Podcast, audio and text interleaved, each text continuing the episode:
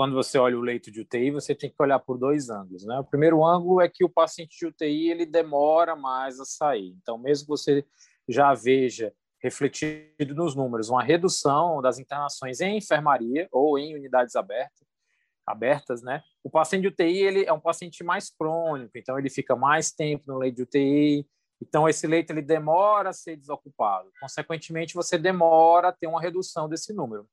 A segunda coisa é a questão dos leitos disponíveis. Apesar de você estar trabalhando com um regime de 90% de ocupação, em grande parte se deve porque já foram desativados alguns desses leitos de UTI. Consequentemente, você tem que, dentre os leitos disponíveis, você tem então 90% de ocupação. Por que isso acontece? Diferentemente do leito de enfermaria, o leito de UTI é um leito caro, né? exige médico 24 horas, equipe de enfermagem. Então, não é economicamente viável você manter um leito desse muito tempo desocupado.